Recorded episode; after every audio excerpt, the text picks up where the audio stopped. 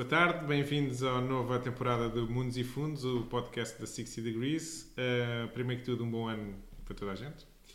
Estamos aqui no nosso novo espaço, espero que gostem. E o primeiro tema que nós trazemos em 2023 é o tema que normalmente é discutido e é interessante no sentido de quem está à procura de investimentos, que é quais são as perspectivas do ano em termos de investimentos. Uh, se calhar numa parte inicial começaríamos por fazer um, uma breve, um breve resumo do que é que foi este ano e com base nisso fazer as nossas previsões para o próximo ano. Por isso, Nuno, gostava de perguntar o que é que se passou este ano. Nós vimos os mercados a sangrar bastante este ano. Uh, foram poucas uh, as pessoas e casas de investimento que conseguiram bons resultados. Uh, o que é que se passou em termos económicos e dos mercados financeiros este ano? Portanto, 2022 foi realmente um ano muito difícil para os ativos. Temos ações, obrigações, matérias-primas e todos eles flutuaram bastante ao longo do ano. E isso aconteceu por dois principais motivos. Portanto, aconteceu o, o principal motivo uh, foi um, um, evento que não acontecia há mais de 10 anos, digamos assim. As taxas de juros subiram de uma maneira continuada devido às pressões inflacionistas e isso arrastou todos os preços dos ativos para baixo. Uhum. E depois, outra situação que também extremamente desagradável desde o início do ano é o conflito entre a Ucrânia e a Rússia, que trouxe aqui uma guerra para as portas da Europa e que fez disparar os custos energéticos e os custos alimentares numa primeira fase. E isso traduziu-se depois aqui em pressões na Europa ao nível da indústria. E, e, portanto, estes cenários ainda não se resolveram, digamos assim. Portanto, chegamos ao fim de 2022 com as taxas de juros ainda a subirem e com a guerra ainda em cima da mesa.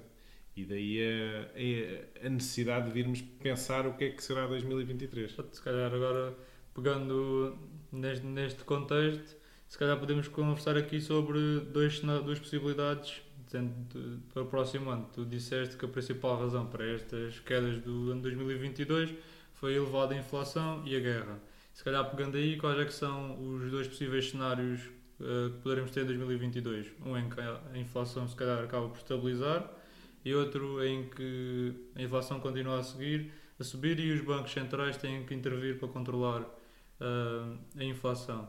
Se calhar, começando por aqui, quais é serão as nossas perspectivas para este ano? Ok. Nessa, nessa ideia, realmente, que nós temos que deixar, pôr em cima da mesa, que é como é que o cenário vai evoluir daqui para a frente. E há dois caminhos muito distintos. Um que é vão continuar a, existir surpresas uh, da parte do, do mercado produtivo, que é uhum. na parte da produção de matérias-primas, o mercado em 2022 esteve sempre muito apertado, digamos assim, porque as empresas estavam a fazer encomendas para garantir os preços e, portanto, havia sempre uma grande pressão compradora. Hoje em dia, essa pressão desapareceu um bocadinho de cima da mesa e as matérias-primas estabilizaram de preço, mas não aumentou a capacidade produtiva. Caso uh, a atividade económica volte a recuperar e a, e a, subir, poderá haver um lote de encomendas a chegar rapidamente ao mercado e não haver capacidade para eh, entregar. Neste tipo de cenário, a inflação deverá uh, oscilar bastante e até subir. E aí os bancos centrais poderão ter que aumentar a sua resposta, que é fazer os juros subir ainda mais. Uh, tivemos recentemente a Reserva Federal a dizer que não vai baixar os juros ou mudar de política antes de ter a certeza que a inflação está controlada. Portanto, eles vão precisar de um período contínuo de 3 meses, de 6 meses, para perceber que a inflação realmente está controlada e que não é um pico uh, local. Uhum. E, portanto, nesse, nesse primeiro cenário, o que é que acontece?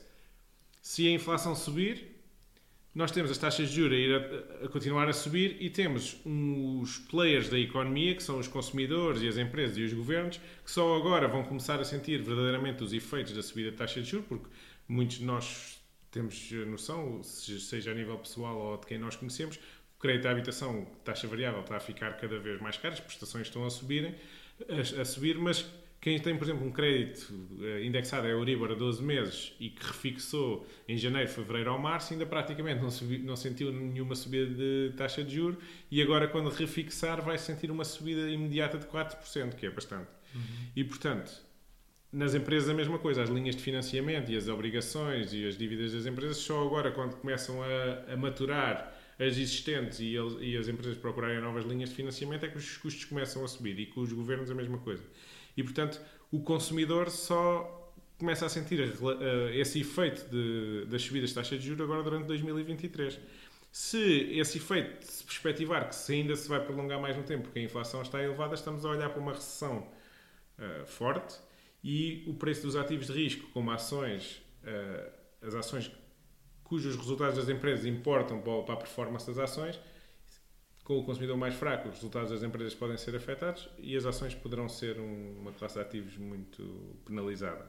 Ao nível das obrigações, enquanto as taxas de juros continuarem a subir também deverão ser penalizadas, mas depois numa fase posterior poderão ser um ativo de refúgio, porque são em alturas de transição económica, normalmente os investidores tendem a ir para um ativo que é mais seguro em termos de estrutura de capital, portanto, mesmo que uma empresa vá à falência, as obrigações são mais seguras e têm uma remuneração uh, que é sabida à partida, portanto, fixa.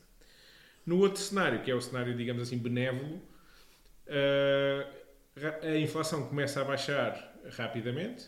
Os bancos centrais, num período de 3 a 6 meses, vão perceber que podem baixar as taxas de juros e o consumidor só é afetado aqui no primeiro semestre uh, por estas taxas de juros mais elevadas. Nesse, nesse sentido, a recessão pode ser mais fraca e as empresas beneficiam porque, enquanto o consumidor se apercebe e não se apercebe disto, poderá manter o seu padrão de consumo, mais ou menos, e, portanto, os resultados das empresas não são tão afetados. E aqui as obrigações também vão beneficiar, porque estamos a falar de uma descida da taxa de juros. Portanto, no cenário mais benéfico, serão todos os tipos de ativos que vão, vão beneficiar.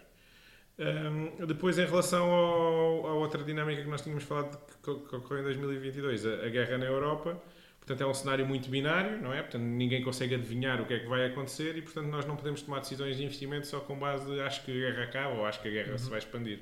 Temos é que perceber o que é que vai acontecer num cenário ou no outro. Certo. Se calhar agora especializando mais nas matérias-primas, estavas a falar mais em ações e obrigações, na, na, na classe ativa das matérias-primas, que foi uma que também apresentou bastante volatilidade no ano passado, quais é que são as perspectivas para este novo ano, tendo em conta esta situação de instabilidade em relação à guerra, por exemplo? Portanto, as, as matérias-primas hum, podemos dividi-las em quatro categorias matérias-primas mais ligadas à indústria, portanto, se calhar os metais, os minerais, etc. Uhum. Matérias-primas mais ligadas à energia, que estão de algum modo ligadas à indústria, mas também ao consumo do dia a dia, portanto, petróleo, gás, etc. Uh, ah, matérias-primas alimentares, que estão ligadas ao consumo humano, mas que dependem de características muito específicas para a produção. E os metais preciosos, olhamos numa categoria à parte, porque a dinâmica de procura e oferta é, é diferente. Portanto, em cada uma destas, o que, é, o que, é, que poderá acontecer? Com a guerra, houve uma grande pressão uh, ao nível da energia e dos produtos alimentares, porque a Ucrânia é o quinto maior exportador, era, não sei se se vai manter, o quinto maior exportador mundial de trigo e a Rússia era o maior exportador mundial de trigo, e portanto uh, houve uma pressão alimentar uh, logo inicial. Depois, uma pressão também nos bens energéticos, porque a Rússia era o principal fornecedor da Europa. Se isso se mantiver, há aqui uma componente forte da inflação que continua a ser alimentada porque os preços da energia estão caros na Europa, especialmente na Europa Central, está a sofrer muito agora durante o inverno em termos do preço de megawatt, por exemplo. Uh, e, os preços dos alimentos também estão muito ligados ao clima. Uhum. Com estas alterações que temos assistido nos últimos anos, acaba por ter eh, uma produção impactada com ou cheias, ou secas, ou de repente vem um furacão na, na, altura das colheitas. Todos os países têm sentido algum género de fenómeno que tem afetado algum género de, de, produção. E, portanto, se isso acontecer numa altura em que os maiores produtores de alimentos, ao nível do trigo, estão em guerra, poderá haver aqui uma fraqueza na, na produção alimentar e o preço subir. Portanto, serão estas as duas gamas de matérias-primas que têm uma dinâmica mais volátil com a guerra. Depois, ao nível das matérias-primas industriais, caso a guerra termine, e ou entremos aqui numa espécie de paz podre, mas que permita haver uma, uma estabilidade. As economias do centro da Europa, que estão mais expostas aqui ao complexo energético de, vindo da Rússia, poderão recuperar uma parte da sua produção industrial, porque o custo de energia deverá baixar e as indústrias tornam-se novamente competitivas no cenário global e aí as matérias-primas industriais deverão subir, deverá aumentar a necessidade por aço, a necessidade por, uh, sei lá, sódio, Uh, portanto, os componentes que, servem para fazer lá, os fertilizantes, o, os, os, químicos que servem para misturar com, o, com o petróleo, com o crudo em bruto para depois transformar em gasolina, em gasóleo, etc. Esse, esse género de componentes, todos deverão sentir uma, uma pressão. E depois, ao nível dos metais preciosos, temos os bancos centrais de muitos países que estão ativamente no mercado a comprar ouro e, e prata também. Tem havido notícias que o estoque de prata é muito limitado versus o que está a ser transacionado, porque com este aumento da polaridade do mundo, há um conjunto de países que se sentem uh, distanciados do mundo ocidental e, para evitarem sofrer as sanções, estão a diversificar as suas reservas internacionais, nomeadamente a China e a Rússia, têm vindo a comprar ouro muito ativamente e, portanto, tem impressionado este, este mercado e, as, e, os metais preciosos poderão, poderão beneficiar neste contexto em 2023. Pronto, se calhar agora com base neste contexto e tendo em conta que já olhamos para todas as classes de ativos que aqui na 60 uh, costumamos transacionar, uh, qual é que vai ser o posicionamento da 60 para este início de ano uh, na escolha de, da classe de ativos? Quais é vão ser as preferências? Portanto, uh, nestes, nestes cenários há uma, uma classe de ativos que beneficia, ou pelo menos é mais robusta na maior parte dos cenários, que são as obrigações de curto prazo. Porque a não ser que as taxas de juros continuem a subir de uma maneira muito acentuada, as obrigações de curto prazo acabam por, especialmente nos Estados Unidos já tem, já tem uma taxa de juros perto dos 4%, uhum. acabam por ter uma remuneração que já absorve alguns dos choques das variações de preço e em caso de cenário de reversão das taxas de juros, as taxas de juros começarem a baixar, são um instrumento líquido que permite vender e ir comprar ativos mais arriscados sem, sem incorrermos em perdas. Uhum. No caso do cenário negativo, será o ativo que provavelmente vai responder melhor na, em, em, caso de uma crise. E, portanto, esse é um dos ativos que nós não estávamos a investir em 2022, ou investíamos muito pouco, e que em 2023, agora no início do ano, estamos a olhar como aumentar a nossa exposição. Outra, outra categoria de ativos que estamos a olhar é como aumentar a nossa exposição aos bens alimentares, à agricultura, seja via ações, via matérias-primas, porque também é um, um efeito, a subida de, potencial subida de preços, é um efeito que está independente quase dos cenários. Tem a ver com uhum. as condições de produção e as condições de polarização do mundo que não, vão, não vão mudar tão rapidamente e, portanto, as reservas alimentares precisam de ser abastecidas nos vários países e há uma pressão no, no, no preço.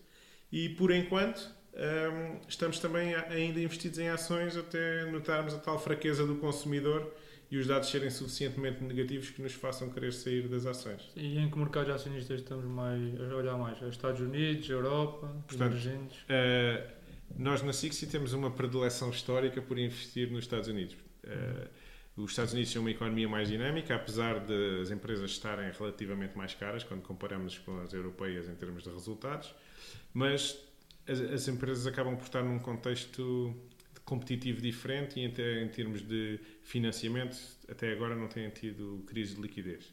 Enquanto na Europa o que nós vimos é há uma exposição geográfica de relativa proximidade a uma guerra, as empresas americanas conseguem aceder ao mercado europeu também e vir comprar empresas europeias com muita facilidade mas em caso de haver aqui um cenário mais benéfico na guerra, pode não ser a paz, mas desde que seja aqui um, cessar-fogo. Alguma estabilidade. Exatamente, alguma estabilidade.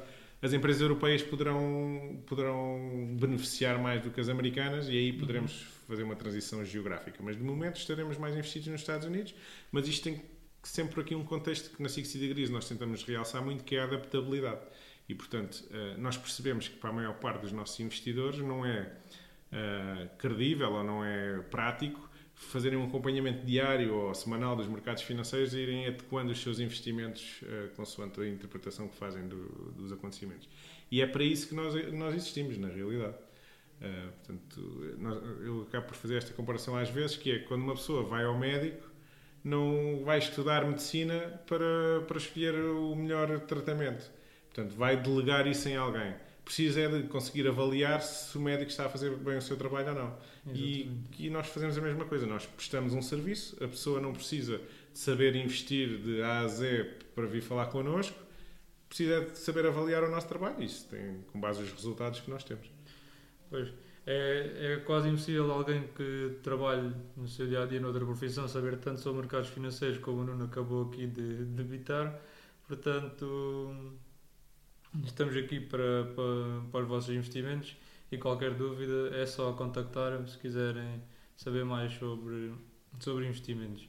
calhar contra este episódio do podcast, onde ficamos por aqui. Não sei se tens alguma coisa a dizer. Sim, acho que vamos apresentando outras novidades agora à medida que se vão desenrolando os próximos episódios e esperamos encontrar-vos desse lado.